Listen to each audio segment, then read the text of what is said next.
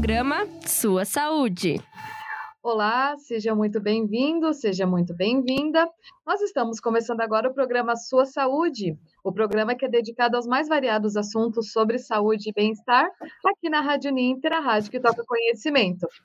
Hoje nós estamos aqui com uma edição especial, né, na segunda-feira, uhum. para aproveitar o finalzinho do mês, né, que nós estamos em outubro, e como a gente sabe, esse mês nós temos a campanha do Outubro Rosa, que é dedicada à prevenção é, do câncer de mama, né? E hoje nós vamos falar sobre isso, sobre a prevenção e também da amamentação. E para falar sobre esse assunto, nós estamos aqui com as professoras Carolina Belomo de Souza e a Maria Caroline Valdrigues. Tudo bem, professoras? Olá, Bárbara, boa tarde. Sempre um prazer aqui estar com vocês na Rádio Ninter. Espero que todo mundo esteja me ouvindo bem não é? E para a gente então fechar, então. né, Bárbara, com quase finalizando aí o mês do outubro, outubro rosa, né? Nós conversando aí um pouquinho sobre a importância de muitos aspectos a serem considerados no outubro rosa. Então vamos é lá. Isso. Boa tarde, pessoal. Boa tarde a todos. Bárbara, sempre um prazer estar aqui com você e que a gente consiga trazer um pouquinho mais, né, desse assunto que a gente gosta tanto e os benefícios dele também, que pode estar contribuindo aí para esse outubro, outubro rosa, né? Então. Uhum. Com certeza. Né, até ia falar, né, Carol, acho que pra gente começar seria bom a gente até dar um. falar num geral, né, sobre isso da campanha do Outubro Rosa, né, sobre isso de, da incidência, né, do câncer de mama, todas essas coisas. Você consegue falar um pouquinho pra gente? Eu consigo falar, eu tô tentando achar, achar a minha apresentação aqui, mas eu consigo falar, eu devia já ter deixado aberto. A gente hoje, nosso tema, né, o câncer de mama e a amamentação. Daqui a pouquinho a gente vai falar sobre esse tema, que é muito importante. No entanto, né, a amamentação é um, né, de um, item, um dos elementos que a gente considera importante quando a gente fala em prevenção do câncer de mama, né? mas existem né, outras ações que a gente faz e que contribuem para o nosso bem-estar e que também contribui para que a gente evite ou diminua ainda cada vez mais o risco da gente desenvolver um câncer de mama. A primeira consideração que a gente tem que falar é: ah, câncer de mama pega? Não pega. É transmissível? Não, não é transmissível. Porque algumas pessoas ainda, né, criam no imaginário, ou até mesmo as pessoas mais simples, né, acham que se tocar, se pegar, se abraçar, pode não. A gente precisa entender, né, que o câncer de mama, na verdade, nada mais é do que um crescimento desordenado de células. E eu chamo de células erráticas, é, células erradas. Nós temos, né, no nosso corpo, inu, nosso, inúmeros sistemas compõem o nosso corpo, né? Sistema músculo-esquelético, sistema neurológico, sistema pulmonar, cardíaco, abdominal, enfim. E todos eles são constituídos por várias células, e essas várias células é que formam um órgão, né? E esses vários órgãos constituem um sistema. E eles têm características próprias, células próprias. Por exemplo, o sistema tegumentar, que é o sistema da pele, né? É um sistema que tem células cúbicas justapostas. Nunca vai ser igual a uma célula de um músculo, né? Uhum. Então, o que, que a gente precisa entender? Que existem né, fatores que são próprios dentro da pessoa que fazem com que ela, é, por uma, não se sabe dizer ao certo que elas começam a se produzir em grande quantidade, as células dos sistemas, e começam a se diferenciar, elas não são igual à matriz sabe? A gente chama assim, pá, é uma célula diferente, isso mesmo, em grande quantidade, que vai conferir ali a formação de um tumor, gente, né? Depois vai ser feita uma investigação para saber se esse tumor é benigno ou é maligno. Existem tumores, gente, no estômago, no fígado, no intestino, no, nos pulmões, no pâncreas e também existe, não é, a possibilidade desse crescimento desordenado desse tecido errático, não é? Nas mamas, né? E aqui convém, primeira coisa a gente falar, né? A gente acha que o câncer de mamas é só para mulheres, né? Uhum. E essa é uma questão que a gente precisa retomar. O câncer de uhum. mama também atinge os homens. Ué, os homens têm mama? Tem, sim, senhor.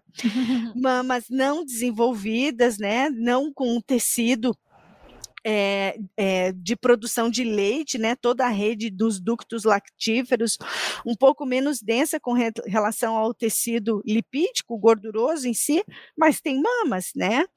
Então a gente precisa trabalhar com esse coisa que esse outubro rosa, a gente precisa olhar para as mamas, independente de quem nós somos, né? Homens e mulheres e outros gêneros, né? Nós precisamos cuidar das nossas mamas. Então, quando a gente pensa nisso, existem fatores dentro que podem acontecer e, e, e, são cerca de 20% das causas de câncer de mama. Em contrapartida, os outros 80% são ligados aos nossos hábitos de vida e eu né, fiz uma live semana passada para o Polo de Campo Largo falando sobre isso, gente, uhum. cada vez que eu montava o PowerPoint, eu falava assim, gente do céu, as pessoas precisam saber que se alimentar bem é uma forma de prevenção de cânceres, especificamente também o de mama. Que uhum. manter o peso adequado também é uma forma de prevenção do câncer, né? E às vezes a gente banaliza isso, né? Ai, precisa emagrecer, precisa comer bem, e na verdade o impacto é muito maior né? Uhum. Existe também aí a outra forma de prevenção, veja bem, que é a, o se alimentar, o perder peso, o praticar atividade física. 30 minutos diários na semana são importantes para se manter o corpo ativo e disposto a fazer essa renovação celular. Veja bem. E a gente também tem a questão de eliminar hábitos nocivos, né, para as drogas aí, lícitas e não lícitas, né? As lícitas a gente, né, coloca aí o cigarro, né? E todas as variações, cigarro eletrônico, cigarro de papel, cigarro de palha, cigarro do, né, fumado do tipo narguilé, enfim. E a gente também precisa considerar a questão da bebida alcoólica. Nesses dois últimos, tanto o cigarro quanto a bebida alcoólica, eles têm na sua estrutura, na sua constituição, o cigarro é bem sabido, né? A questão aí de inúmeras substâncias nocivas. E aí que eu digo, essas substâncias nocivas podem tocar uma célula que está lá no seu momento de divisão e que ela vai começar a se reproduzir muito além do que ela está programada e de uma forma, um formato diferente. Então vocês vejam, né? A bebida alcoólica, mesma coisa, faz toda uma alteração no mecanismo do, ali de liberação de insulina, glucagon e faz toda uma alteração a nível de todo o sistema corporal. Então, quando a gente fala de câncer de mama, né, a gente está falando, né, poxa vida, se alimentar bem, praticar atividades físicas, ter o seu peso equilibrado, não é para sua estatura, né? Vale aí uhum. a gente obviamente, olhar para aquele padrão do que, que a gente está se alimentando, né? Passar por uma consulta, né, Carol, com nutricionista, né? Caso seja necessário, porque a formação aqui da Carol também é nutricionista, eu sou enfermeira, né? Para que tenha todo esse realinhamento do comer, né? Não é nem isto, é aquilo, é um equilíbrio, né? A gente precisa ter essa consciência da alimentação e atividade física, né? Nós estamos voltando, né? Devagar, comedido, unidos né, a esse novo normal uhum. e que uhum. faz nos, nos movimentar. Mas a pandemia aí, para quem a gente conversa, trouxe uma preguiçinha de sair de casa e uns quilinhos a mais. Então aí a gente precisa realinhar isso, né? E uma das outras medidas de prevenção que eu acho que a gente dá entrada no nosso tema e que assim, né, é meu amor e é o amor da Carol também, é a amamentação né? Então as mulheres precisam saber que a, a amamentação ela contribui de uma forma muito especial para a prevenção do câncer de mama. Então, quando dizem assim, ah, você é pró-amamentação, gente, quando a gente estuda sobre amamentação, é. binômio, mãe e filho, não tem como a gente dizer, gente, não dá para não amamentar.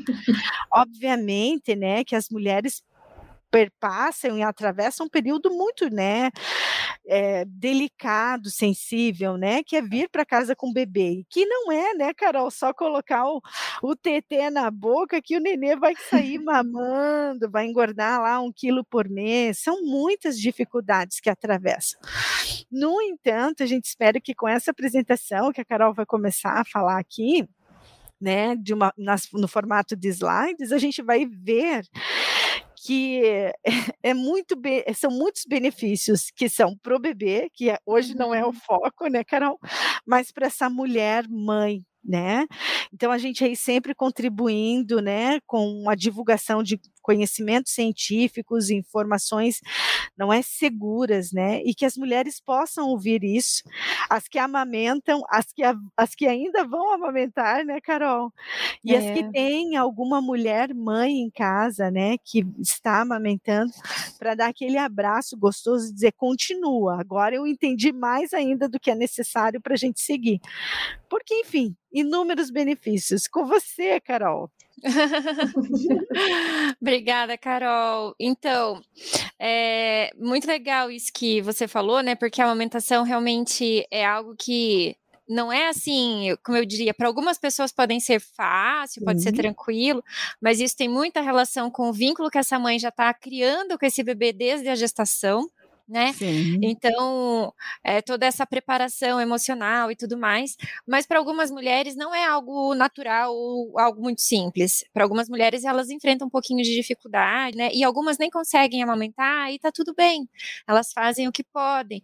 Nosso foco aqui hoje, né, Carol, é mostrar esse benefício. Sim que tem nessa, nessa prevenção dos cânceres, né? Então, a gente não vai adentrar tanto nessas outras partes da amamentação e, e a gente entende, né, que existem várias dificuldades. A gente vai mostrar aqui alguns estudos que trazem resultados muito bons e promissores nessa questão. Então, acho que é interessante a gente divulgar isso também para que as mulheres possam saber que é uma outra, um benefício muito importante também nessa questão, né? Sim, Carol. Sim, sim. Muito bem. Eu vou compartilhar aqui a tela então, Carol, para daí você falar e passando para a gente.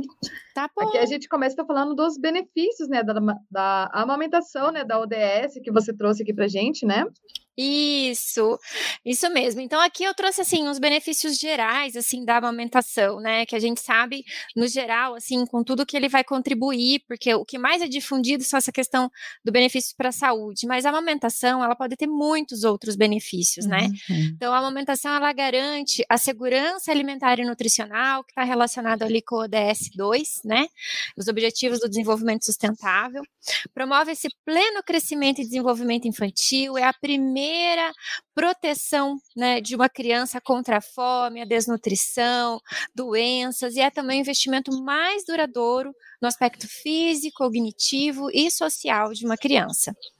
Existe também essa relação entre amamentação e redução da pobreza, e o aumento do capital humano, né, que por sua vez também pode ter um impacto aí nessa questão das desigualdades sociais, que faz essa relação ali com os objetivos do desenvolvimento sustentável 1, 4 e 10, por exemplo, né? E de acordo com o professor César Victora, é, a amamentação melhora esse capital humano, né, tem esse, esse importante efeito na vida adulta, né, com o aumento dos níveis de escolaridade, renda, uma vez que as crianças amamentadas por mais tempo, elas também apresentam um maior desenvolvimento intelectual, né, com um aumento médio aí de uhum. três pontos no QI, por exemplo.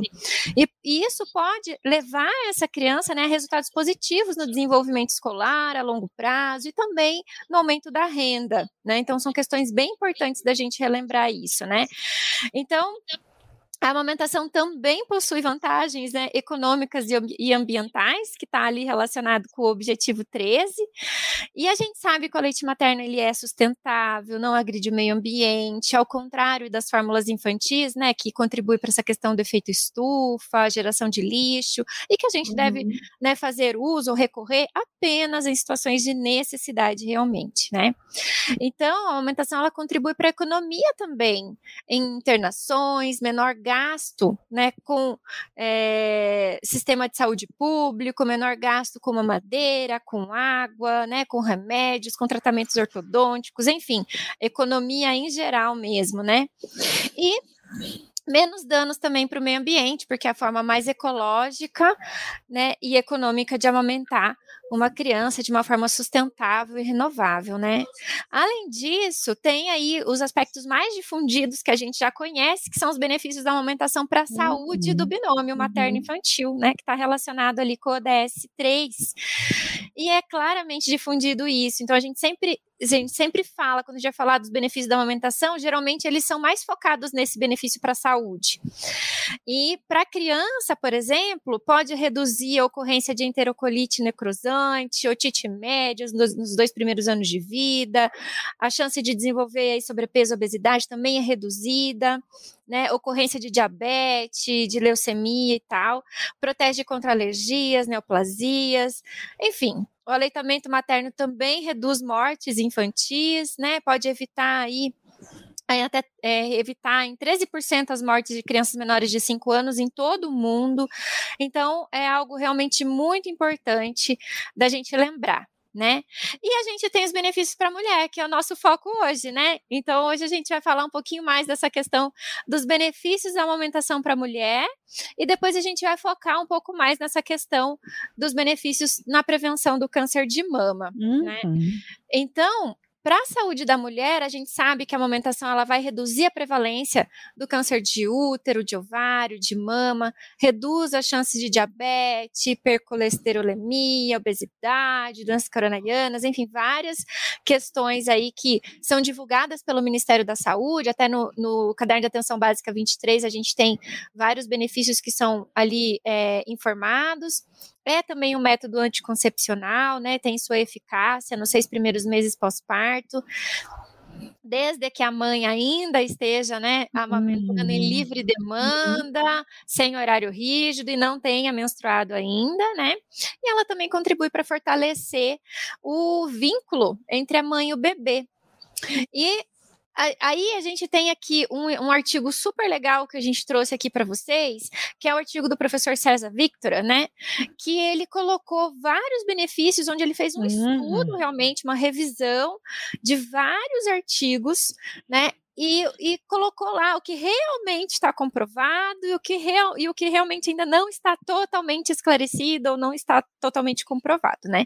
Então a gente trouxe aqui essa questão e o, e o que foi bem legal que esse, que esse artigo trouxe é esse papel realmente comprovado desse benefício do, do papel da amamentação nesse intervalo, né, entre os partos, né, que esse, essa prevenção, né? Essa menorreia lactacional que a gente fala, né? Que então ele confirma nesse artigo realmente que a amamentação ela pode sim prevenir, ela pode ser um método anticoncepcional, contraceptivo, desde que tenha lá, né, todos os mecanismos estabelecidos, porque às vezes algumas mulheres falam, ah, mas eu estava amamentando e engravidei. Claro, se não tiver certinho do jeito que do jeito que são as recomendações, vai mesmo hum. engravidar. Então a gente precisa ter atenção com relação a isso. Né? Se acontecer da amamentação não não ser realmente é, é, em livre demanda, ali certinho, pode sim ter esse risco, né?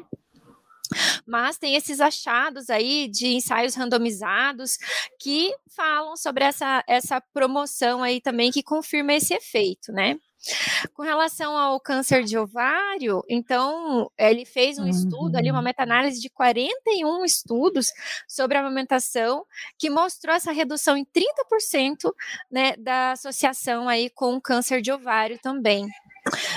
E com relação ao câncer de mama, existe evidência, né, muito robustas, assim, muito uhum. robustas mesmo, da associação inversa entre o câncer de mama e a amamentação, né? Então, ele fez essa análise em nível individual, aí, que incluiu aproximadamente mais de 50 mil pacientes né, com câncer em 47 estudos que responderam aí, o, o participaram né, de, desse estudo, e eles encontraram que o aumento de 12 meses na amamentação na vida foi associado a uma diminuição de 4,3% da incidência de câncer de mama nas mulheres, né? É, de câncer de mama invasivo, né? Então, essa análise, ela incluiu então um ajuste também criterioso, né? E, e foi aí um resultado bem legal para essa questão. Uhum. É, e aí os resultados eles não variam assim muito de acordo com o status, né, com relação à, à menopausa e tal. Então essa análise sugere que uma maior magnitude ainda de proteção, mas quando restrito a 14 estudos que ele tinha lá feito, né, uhum. né, para paridade, né, exclusão, nulíparas e tudo mais, apresentou também, né, um, uma duração mais longa aí versus a amamentação mais curta. Então, realmente a amamentação tem demonstrado um efeito muito positivo nessa questão da prevenção do câncer de mama, comprovado por vários estudos, né, e inclusive aí quando ele faz esses ajustes e tudo mais, ainda consegue mostrar esses efeitos, né? Então é uhum. algo realmente muito promissor. E Carol, você quer falar alguma coisa? Pode falar. Na verdade, assim, né? Esses estudos nos trazem, não é? Nos remetem a pensar como a adição, né, de mais um benefício para esse binômio, né? A gente diz assim, ah, é só para a mãe todos esses benefícios, né? Logo mais a uhum. gente vai ter mais estudos sobre isso, sobre a incidência e a prevalência do câncer de mama, como mas o que a gente já tem hoje, né, nos diz, né, nos apresenta é dê o leitinho, continue amamentando, fortaleça a sua rede de apoio, seja encorajada. Porque, de uhum. fato, as evidências, né, trazido pelo professor Victor, ele realmente faz com que a gente entenda, né, e estimule cada vez mais a amamentação, né, fortaleça isso a nível nacional e como acontece também já a nível mundial, né, Carol? Exatamente. E o que os estudos mostram, né, é que é, como que vai acontecer esse benefício, né? Porque às vezes eles ficam, a gente tem essa Sim. curiosidade, né? Como é que faz então essa proteção? Então, é, durante o período de aleitamento, as taxas de alguns hormônios que podem favorecer o desenvolvimento Isso. de câncer, elas caem nessas mulheres, né, que estão amamentando. Então, alguns processos aí também podem contribuir para essa eliminação e renovação das células, né, que poderiam causar lesões nos tecidos. Então, isso começa a ser, acho que vai trocando e renovando então vai causando esse menor, menor risco, né, devido a essa renovação ali das células, pelo que pelo que Sim. eu entendi nesse, nesses estudos, né? E o que, que os estudos também mostram, né? Que quanto maior for o tempo de amamentação, maior será a proteção, uhum. tanto para a mulher quanto para o bebê. Então, a, aqui na nossa região sul do país, essa é uma questão um pouco complexa para nós, porque as mulheres aqui da nossa região, elas amamentam com facilidade, elas, elas começam Sim. a amamentar com facilidade, uhum. mas a gente vai ver ali mais para frente, nessas questões dos índices de amamentação, a nossa região é uma região que desmama muito cedo. Então, a amamentação, é, o que a gente vê, a recomendação internacional é que a amamentação seja até os dois anos ou mais, né? Não tem uhum. tempo para parar, que ela seja no mínimo até os dois anos ou mais, né? E aqui a gente tem essa dificuldade. Quando a gente vai avaliar a amamentação aos dois anos, ela já cai muito. Sim. Então, é algo que a gente precisa trabalhar muito junto às famílias, junto às mulheres, é manter essa amamentação né, e discutir também né, nesses, nessas famílias todos os sistemas de apoio que possam contribuir para que essa amamentação possa continuar por mais tempo, né? Porque os benefícios realmente estão associados ao maior tempo. Né? E claro que o tempo que for possível vai ser ótimo, mas quanto mais tempo a gente conseguir manter essa amamentação, mais benefícios a gente vai encontrar para esse binômio, né? Sim. E isso é importante, né? A gente entender que é, é um adicional dos benefícios da amamentação, né? Porque a gente vai pensar nas mortes, né? A Bárbara me perguntou no começo e eu não lembrava assim de cabeça os índices, né? A Carol vai ainda falar um pouquinho. E eu abri aqui a apresentação que eu tinha dos dados, né, do Instituto uhum. Nacional de Câncer, o INCA, e 66 mil casos né, de cânceres de mulher de mama em 2020, que equivalem cerca de 30% de outros tipos de cânceres que atingem as mulheres. Ele é o câncer mais prevalente que a uhum. gente tem. Então, assim, é importante mesmo, de fato, né? Depois vem seguido de colo de reto, colo de útero, sistema pulmonar ali, traqueia, brônquio, pulmões, depois vem glândula tireoide, enfim. O câncer menos incidente, com 2,4%, 2,3%, é o câncer do sistema nervoso central. Então, se a gente pensar pela incidência, né? Aproveitando aproveitando todos os benefícios que a gente tem da amamentação, por que não, né?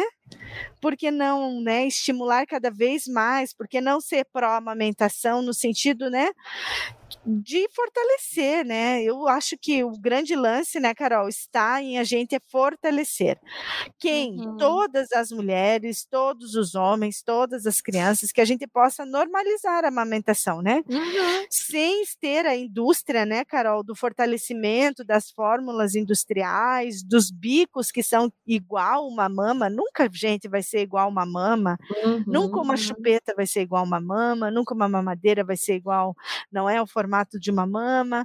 E assim, né, Carol, eu falo, né? Vai visitar, eu brinco, né? Vai visitar uma mãe ou quer dar um agrado para uma mãe. Primeira coisa, gente, vamos tirar dessa listinha mamadeira, chupeta, né? Vamos colocar lá um voucher de consultoria de amamentação, né? E eu acho Verdade. que isso é importante, né? Olha, ah, vou te, né, vou procurar uma profissional bacana, né? E vou oferecer aí para você. A gente deveria fazer isso. As mulheres, né, assistida pelo Sistema Único de Saúde, elas devem ser instruídas e alimentadas com o conhecimento durante o seu pré-natal e também na rede privada, não é? Sobre a questão da amamentação. O que eu tenho visto, né, Carol, a gente cuida do carrinho, do bebê conforto, que são itens importantes, da roupinha, da fralda, disso, daquilo, e às vezes a gente esquece, não é, da coisa que é importante. Que aí? Ai, quando chegar lá vou ver. Não! Sente com o seu pediatra, estabeleça um plano A, um plano B, busque rede de apoio, aonde que eu posso buscar ajuda, né? Na rede do SUS, todas as unidades básicas né? Na Sim. rede privada, converse com o seu obstetra e com o pediatra para ver como que se dá esse andamento, né? Exato. Eu acho que são itens importantes para a gente considerar aí nesse caminhar, sabe? Com certeza, eu concordo plenamente. E a gente ainda tem mais umas dicasinhas que a gente deixou lá para o final que a gente vai trazer aqui, mas com certeza essa é uma questão bem importante, né? E aí a gente tem essa estimativa Sim. de que 830, 823 mil mortes anuais seriam evitadas em 75 países de baixa renda, né? Em média, em 2015, se a amamentação fosse ampliada aí para parâmetros quase universais, ou seja, se quase todas as mulheres que tivessem seus bebês amamentassem, a gente poderia reduzir muito as mortes, né? E estima-se também esse potencial de amamentação aí é, na, na, mortalidade, né, contra o câncer. Então, a gente tem aí é, esses dados muito bons, né, que vão trazendo esses, essas questões aqui. E nessa questão de estimativa de, de proteção, também tem esses dados aí que mais de 19 mil mortes de mulheres poderiam ser evitadas, Sim. né? De mulheres com câncer de mama poderiam ser evitadas nessa, nesse estudo aí que o professor César Victoria mostrou, tá? Então, realmente é um dado muito, muito importante mesmo. E as nossas recomendações internacionais, né? Nós temos metas internacionais de amamentação para que a amamentação possa ser promovida, que ela seja estimulada, né? A gente tem aí as recomendações internacionais da OMS, uhum. que tem como metas globais de nutrição até 2025, né, que 50% da amamentação seja exclusiva nos primeiros seis meses de vida. E a gente tem a Agenda 2030, né, dos Objetivos Sustentáveis, que prevê Isso também um aumento de 70% da amamentação exclusiva nos seis primeiros meses de vida, tá?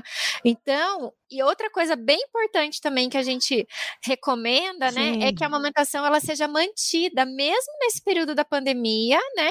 Mesmo que a mãe tenha aí é, suspeita de confirmação, do, da Covid e tudo mais, que ela possa continuar amamentando com máscara, com todos os, os né, os equipamentos aí de, de prevenção. Muito interessante, Caroline, você ter ressaltado isso, de que a mãe pode continuar amamentando se caso positivar. Exato. daí eu tenho certeza que muitas mulheres devem ter Sim. parado o período de amamentação agora. Né, Sim, por, por mas receios, aí gente... né, saber muito bem, né, como que... É, isso mesmo, e a gente tem aí essas recomendações da OPAS, da OMS, né, que deve sim. ser mantido, sim, mesmo nesse contexto, né, porque a gente já tem estudos que mostram que os benefícios da amamentação e do contato pele a pele aí, né, mesmo nessa questão da pandemia, né, então o risco de, de, de morte por, por né, que, o, uhum. que o coronavírus possa apresentar para o bebê, ele não, não é tão assim, né, é, prejudicial, na verdade, que a, a amamentação é muito mais benéfica, né? Sem falar que tem esses anticorpos também que passam e tudo mais. Então, a, o bebê é, é, muito melhor que ele continue sendo amamentado e a mãe uhum. cuidando desses procedimentos todos de segurança, né? Uhum que mais que a gente podia falar aqui? Então, né? E aí, então a gente tem essas recomendações internacionais que pedem para aumentar os índices de amamentação e tudo mais, mas aí qual que é nosso índice de amamentação aqui no nosso país, né? Como é que nós estamos no Brasil uhum. e no uhum. mundo com relação à amamentação? Então a gente sabe que atualmente 44% das, das crianças são amamentadas exclusivamente nos primeiros seis meses de vida, e a nossa meta é que em 2005, 2025 a gente consiga chegar a 50% no no mundo, tá? E hoje no mundo a gente está com 44%. Nas Américas, a gente tem em torno de 38% das crianças amamentadas, né? E somente 32% continua sendo amamentada até os, até os dois anos ou mais. Na América Latina e no Caribe, a gente tem aí menos de 48% dos bebês amamentados no, na, na sua primeira hora de hum. vida tá? E aqui no Brasil, nós temos aí é, dados promissores, nós temos observado esse aumento frequente da, da, amamentação aqui no nosso país. Então, a gente começou lá na década de 66, 1966, com 2,9% de amamentação, e a gente foi evoluindo né? Em 2000, em 96 a gente passou para 23,9%, em 2006 a gente passou para 37,1%, e o nosso último estudo, que foi agora em 2019, apontou aí que o índice de amamentação no nosso país está 45,7%. Né? Mas nossa, 2,9% é muito pouco, né? Muito Quase pouco. ninguém. Exatamente. E sabe o que, que é interessante, Bárbara, comentar aqui? Isso faz parte da nossa história, né? Nossa uhum. história do Brasil, porque isso está ligado aqui. Então, se nós lembrarmos lá em 1800, né, as mulheres não amamentavam seus filhos, quem amamentavam eram as amas, as escravas, né? uhum. né? E isso tem uma relação tão importante com, com inclusive com o reconhecimento da, da criança ser reconhecida como criança e não um mini adulto, né? Foi a partir desse, daí o que que aconteceu, assim, muito breve, assim, né, essas mulheres, né, ganhavam seus filhos e as amas, né, as escravas que trabalhavam lá para o seu senhorio, levavam elas para o reduto onde elas moravam e uhum. amamentavam. Uhum. E com quatro anos, cinco anos, essas crianças retornavam para casa, para casa do senhor. E aí o que acontecia? Não reconhecia ninguém. Não tinha relação de pertença. Quem que é essa mulher que é minha mãe? Quem que é esse pai que diz que é meu pai? Quem é? Quem eu sou eu? Porque ele pertencia ao vínculo daquela família, né? Daquela ama de leite. E aí o que fizeram? Trouxeram as amas de leite, de leite para dentro da casa do Senhor. E aí todo, né, um histórico aí, não podemos, né, deixar de falar uhum. sobre o feminismo também, né? Mulheres que eram violentadas, escravas sexuais, enfim, toda uma história, um enredo é bem dureza quando a gente lê, uhum. sabe?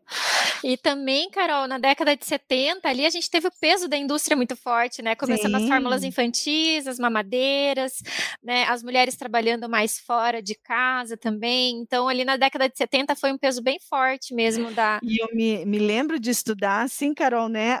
A questão do leite moça, né? O leite condensado uhum. que era ofertado para as crianças. Socorro, Jesus, me acuda, né? Uhum. E também, gente, propagandas de cigarros com mulheres grávidas grávidas, não é? Uhum. Ali fumando. Então tinha uma série de coisas que eram tão incongruentes.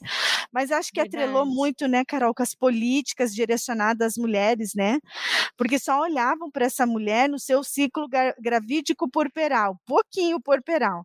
Depois veio toda uma política aí que, né, passou por mudanças. Hoje a gente tem que olha para nós mulheres em todo o seu ciclo, né, em toda a sua uhum. estrutura. E isso é importante. Exato. E eu também acho que eu também acho, não, eu também penso, né? E eu aprendi com a Carol. Isso eu quero falar aqui ao vivo, né? Porque é tão interessante que a gente sempre está nessa construção.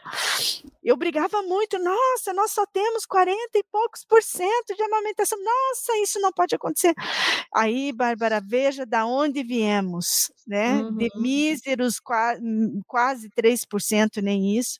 E já evoluímos. Eu aprendi a ter esse olhar Sim. amoroso com os dados da amamentação pela Carol, que faz com que, de fato, a gente tenha. Isso me fez dizer assim: nossa, ainda podemos mais, né, Carol? É, né? A gente trabalhando que nem formiguinhas, né? É. E apoiando né, umas às outras, né? Que é, a gente vai conseguir com que essa evolução realmente caminhe. Já diz, há, há, há rumores dito que a revolução vai ser feminina, né? então, e eu vi uma coisa tão forte ontem num comentário de uma querida amiga, Ana Bigaton, que falou assim para mim: nós somos nós que parimos os filhos, né? Somos nós que criamos, que cuidamos, somos nós que aleitamos. Então, quando a gente pensa nesse engendro de transformação, evolução, revolução, é que a gente tem que cuidar muito mais bem de nós, uma das outras, né? uhum. né? Então, é. eu geralmente falo que quando eu vejo uma mulher amamentando, eu vou lá e digo que ela está fazendo um bom trabalho, agradeço, porque não é só o benefício para aquele binômio, é para o mundo inteiro. né, Carol? É. É verdade. E, e, isso é uma questão muito importante que você falou, né, Carol? Porque a gente vê também nesse período, Bárbara, um aumento das nossas políticas de promoção da amamentação no nosso país. Uhum. E eu gosto muito de falar isso, porque eu sempre trabalhei com promoção da amamentação a nível nacional, né? Tanto na França quanto aqui no Brasil, sempre trabalhei para o governo federal nessa questão da promoção uhum. da amamentação.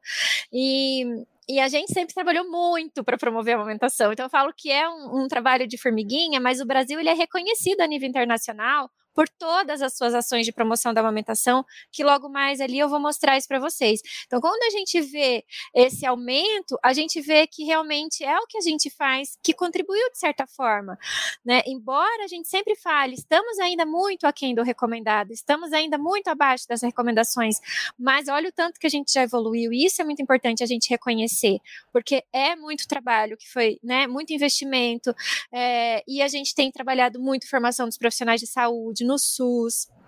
A gente tem trabalhado ações de promoção, de formação. Então, assim, a gente tem feito muito aqui no nosso Brasil e é importante que as pessoas saibam disso também, né? Que isso também uhum. foi resultado dessas ações que estão dando certo, né? Então, outra questão importante aqui é quando a gente começa a ver essa aqui é a prevalência do aleitamento materno aos 12 meses. Também a gente vê que a gente passou de 30% para 53%, né? Então, aqui a gente está com um, um, um, dado bacana também de evolução. E aqui, quando a gente pega a prevalência da amamentação, é, do aleitamento materno exclusivo nas crianças menores de seis meses. Aqui a gente pode ver o Brasil em vermelho, uhum. né? E os estados, os outros estados, né? As outras regiões, perdão, do Brasil. E a gente vê que até os seis meses, ó, a nossa região sul é a região que tem maior prevalência, uhum. acima até da média nacional, né? E aí, quando a gente vê a prevalência do leite materno aos 12 meses. É a que mais cai. É a que mais cai. Então, a gente precisa estar tá muito abaixo da recomendação e da média nacional. Então, a gente tem que concentrar ainda mais os nossos esforços aqui nessa manutenção da amamentação, né? E continuar. Nós aqui, que somos professores, estamos formando futuros profissionais de saúde, né? A gente precisa trazer essa informação, né, Carol?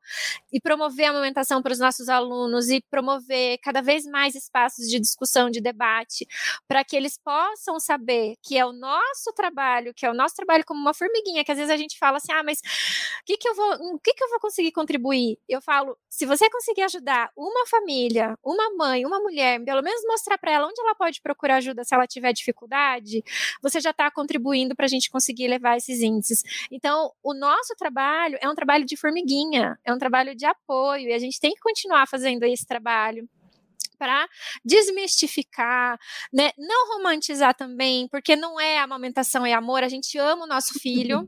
Né? Então, acho que a gente tem que falar isso. O vínculo precisa ser construído não só pela amamentação, mas pelo cuidado, carinho, atenção que a mãe deve fornecer para o seu bebê, independente se ela amamenta ou não, né? Mas que se ela puder manter essa amamentação por mais tempo, ela está contribuindo para a saúde dela, para a saúde do filho dela e para a saúde pública do nosso país também, né? Então, uhum. a gente está construindo futuros, futuros profissionais de saúde, está construindo um futuro melhor para as nossas gerações se a gente conseguir manter esses índices mais elevados né? E aqui eu trouxe para vocês também quais são essas ações que nós temos aqui no nosso país, né? Então, como eu já comentei, o Brasil ele é reconhecido a nível internacional, já teve edições de publicação da revista Lancet especial, especial para o Brasil, já mostrou que o Brasil está à frente de vários outros países com relação a essa questão dos índices de amamentação, né? Então, o que, que nós temos aqui no nosso país que contribui para a promoção da amamentação? Então, a gente tem uma, uma política, na verdade, a nossa política de amamentação, ela nunca foi formalizada, a gente ainda está na luta para isso, né? Mas as ações de promoção, proteção e apoio à amamentação no nosso país, elas fazem parte da Política Nacional de Atenção Integral à Saúde da Criança tá? E dentro da Pinaisc, que é, que é a Pinaisc também que eu tive a honra de ter oportunidade de participar da construção dela, dentro dessa Pinaisc, nós temos um eixo específico que é a amamentação e alimentação complementar. E uhum. ali dentro entram todas as ações de amamentação. E aí a gente tem ações voltadas para atenção primária, com a estratégia Amamenta e Alimenta Brasil, né, que é uma estratégia que eu também sou consultora, faço apoio dessa estratégia aqui para a região sul do país. Nós temos na atenção hospitalar, nós temos a iniciativa Hospital Amigo da Criança, nós temos o método Canguru, que é a atenção humanizada ao recém-nascido de risco nas unidades neonatais. Nós temos a nossa rede brasileira de bancos de leite humano, que é a maior e mais complexa do mundo, exporta tecnologia para os países do Caribe é, e América Latina e tudo mais. Então, o Brasil também é destaque pela sua rede de banco de leite humano humano. Nós temos a nossa proteção legal, né, que entra aqui dentro a estratégia Mulher Trabalhadora que Amamenta, que eu fiz a primeira avaliação da estratégia na mulher trabalhadora que amamenta aqui na região sul do país, também foi tema do meu doutorado. A gente tem o nosso código, nacional, né, a NBCal, que também o Brasil também é destaque por ter o código já implantado, né, é, há muito tempo, e a gente tem uma lei e a gente tem um decreto que regulamenta essa lei. Então, nós temos uma proteção legal da amamentação com relação a essa questão de propaganda, substitutos do leite materno, existe uma regulamentação que as indústrias precisam respeitar e que os profissionais de saúde, tanto médicos, médicos, pediatras e nutricionistas, precisam também respeitar, e isso também é algo que a gente precisa divulgar.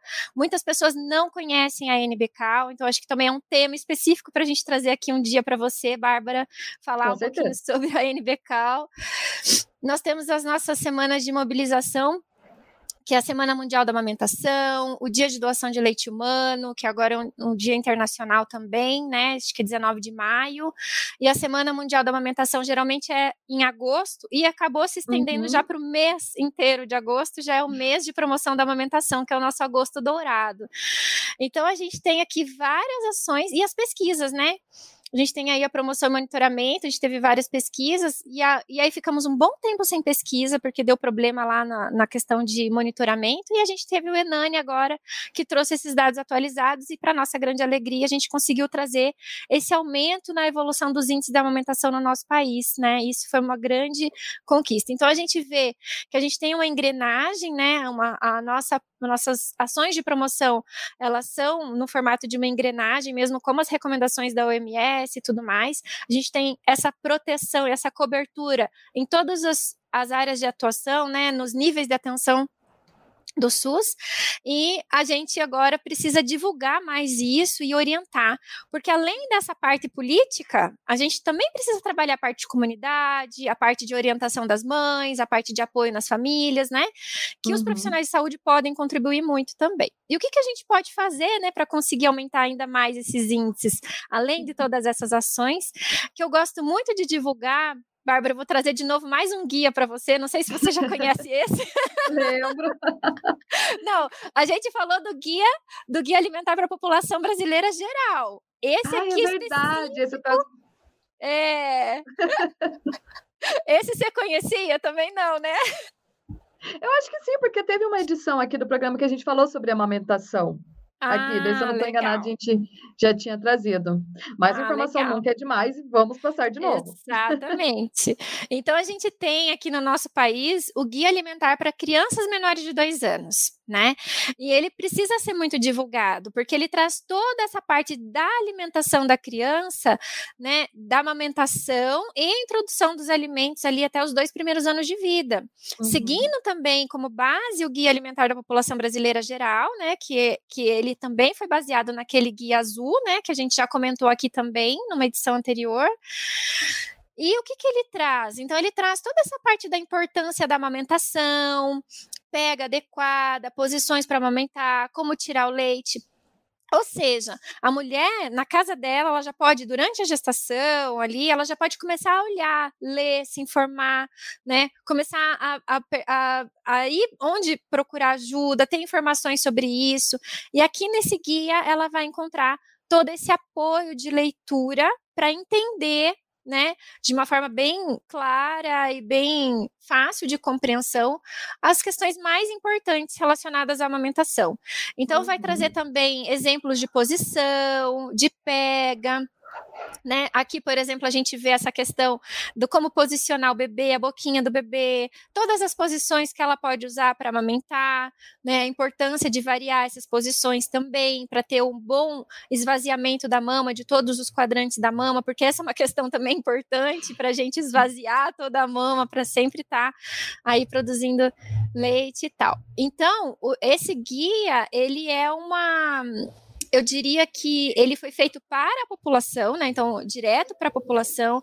É um documento muito confiável, passou por consulta pública, foi feito por várias mãos, profissionais excelentes que trabalharam na elaboração desse guia e eu super recomendo para todo mundo, né? Então fica aqui a dica para que as mulheres possam acessar, para que os, os nossos alunos possam acessar, possam ter conhecimento desse documento, para que eles possam ler também e saber orientar.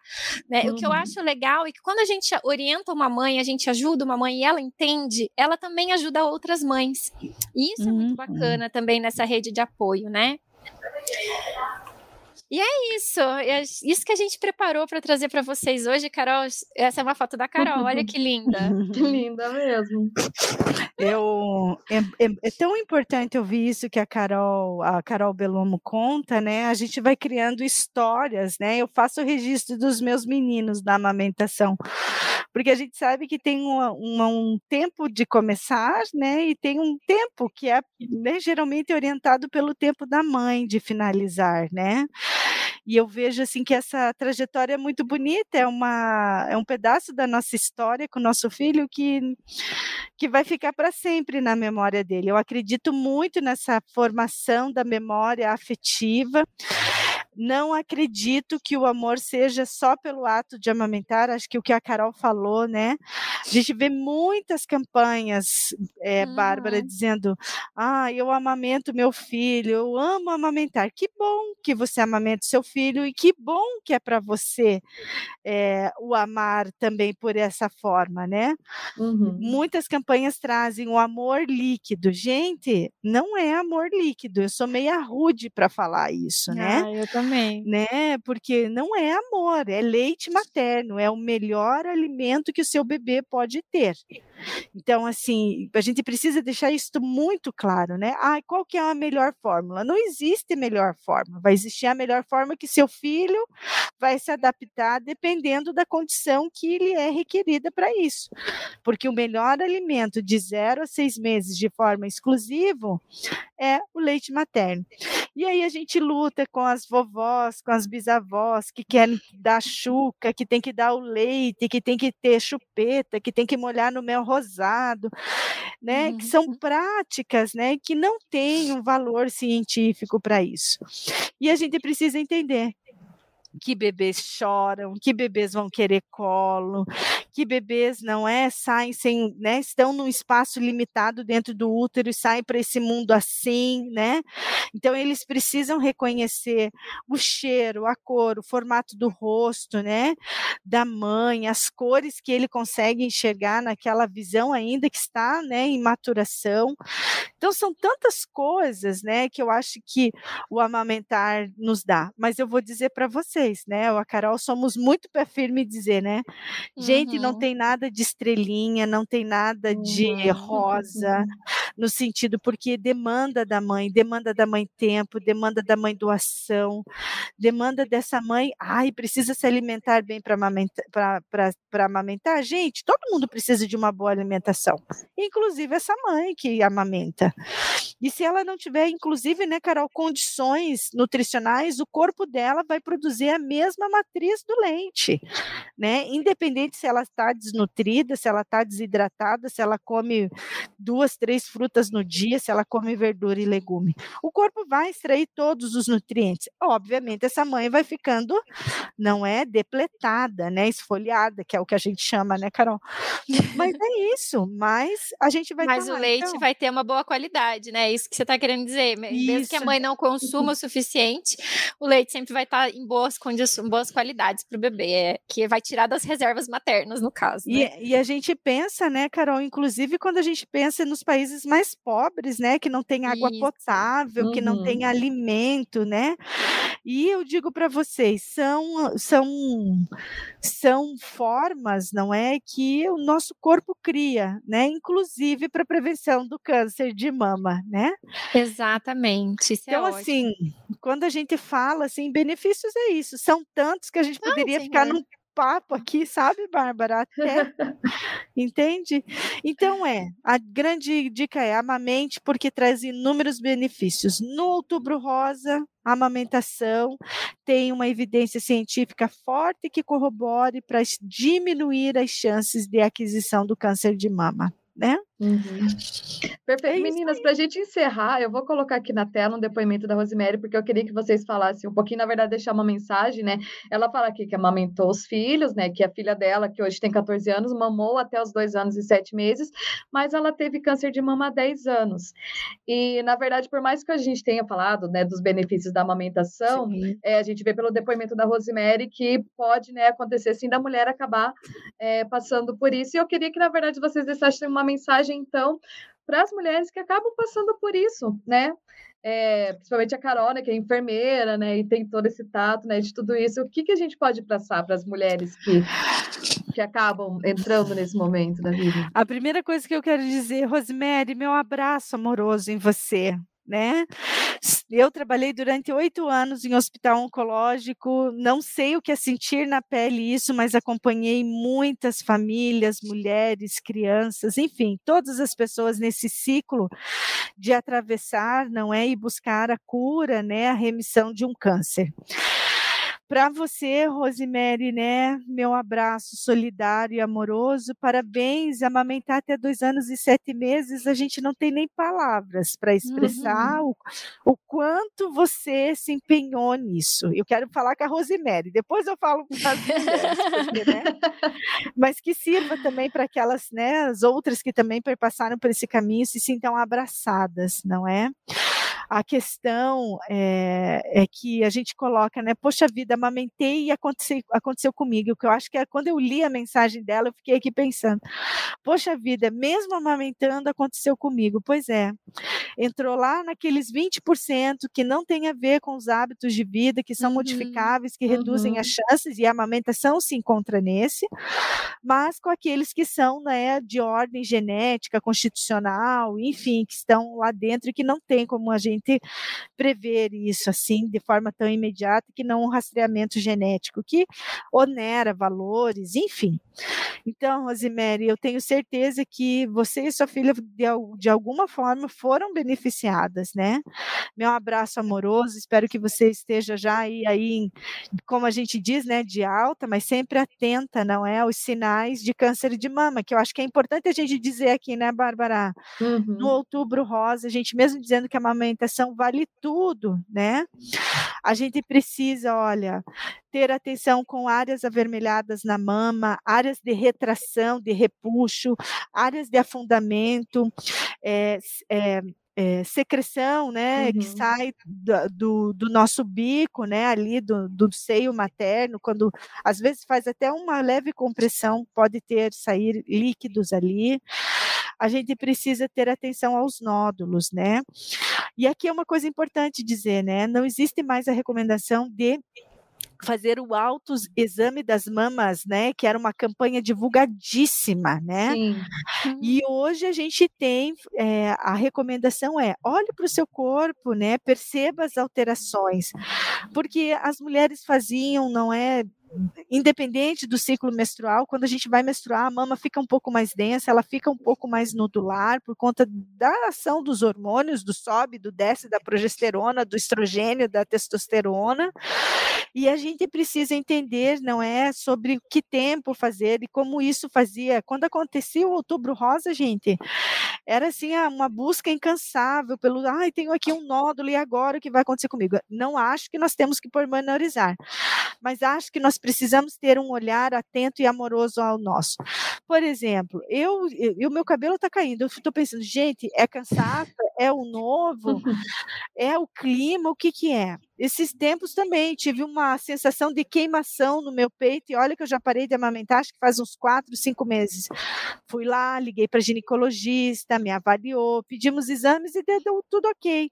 Seguimos, nenhuma alteração nas mamas, mas não vou pormenorizando. Eu já acompanhei mulheres, por exemplo, que quando chegaram estavam no estágio tão avançado do câncer de mama que não existia outra opção a não ser fazer a retirada completa da mama que estava afetada, no nível uhum. bastante elevado, sabe? Sem outra uhum. possibilidade. Então, é, isso a gente não fala só para mama, né? A gente fala para o dente, para a pele, para o pé, para a unha, para as unhas, para o nosso corpinho. A gente sabe, não é quando uma coisa não está bom, a gente tenta fazer associações, a gente até para e pensa, puxa, realmente, né? Sentei o pé naquela comida que não podia comer, olha aí, agora estou assim, estou assada. Então vamos se perceber, né? Quando a gente pede para ter esse autocuidado com as mamas, é se perceba, né? Se olha em frente do espelho, veja que formato tem, que cor tem, que textura tem, sabe? A gente precisa se amar, gente, né? E cada pedacinho, porque a gente é um ser tão complexo e a gente é um ser de cuidado que a gente precisa ter esse olhar amoroso para todas as nossas estruturas. Hoje, no Outubro Rosa, para as mamas, não é? A Rosemary ali contando, né, Bárbara? Sete irmãs, uhum câncer de mama, enfim, vitoriosa, como você Sim. mesmo escreveu, querida. Então é tenham atenção com as mamas, né, com as alterações, numa forma geral com todo o nosso corpo, não é? Fiquem atentas, né, não precisa medicalizar o corpo, né, mas precisa ir lá nas consultas rotineiras, não é? De tempos em tempos, né, conforme você acorda com a sua médica, com o seu médico, para acompanhar esse estado. Sentiu uma coisa diferente? vá, investigue, né? O que acontece? Dá muitos falsos positivos, assim como que muitos dá positivos positivos, né? Então, uhum. Então, assim, se eu estou legal acompanhando ali minha saúde, comendo bem, sabendo que aquilo que eu preciso alinhar, equilibrar, é ter esse cuidado amoroso consigo. É isso que eu digo. E se puder, abrace uma mãe. Abraçar não podemos, né, Bárbara? Mas que seja um abraço de beijos enviados, né?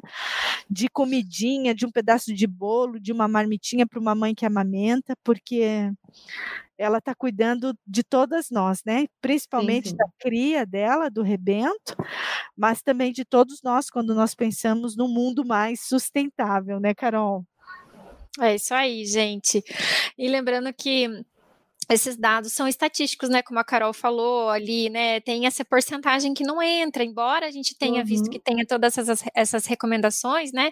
São dados estatísticos que mostram um benefício, mas vai ter esses casos, infelizmente, que vai acontecer. Eu gosto muito de falar também que eu sempre promovi a amamentação, né? E fala da prevenção de otite média aguda, por exemplo. E a minha filha teve otite de repetição várias vezes e eu aumentei ela exclusivamente seis meses e aumentei ela até os dois anos e quatro, cinco meses. Então, ela, né, aconteceu. E minha filha entrou lá na estatística também que da, da parte ali que não era coberta pelos benefícios, enfim. Acontece, né? Infelizmente. Infelizmente tem tudo isso. É verdade. Mas é isso. Exatamente, é. mas não é por isso que vamos deixar de. É, é, é como diz o ditado, né? Prevenir é o melhor remédio, né? Com certeza, se não tivessem feito talvez o resultado poderia, poderia né, ser infelizmente, pior. ser muito pior, né? É, Mas, verdade. meninas, aqui a gente vai chegando nos minutinhos finais da nossa edição. Carol Sim. B, Carol W, gostaria muito de agradecer a participação de vocês aqui hoje. É sempre uma delícia quando vocês estão aqui, porque vocês passam toda a informação necessária de uma forma muito carinhosa, né? A gente, como a Carol falou muito aqui de abraço, a gente se sente abraçada por é. vocês aqui, viu?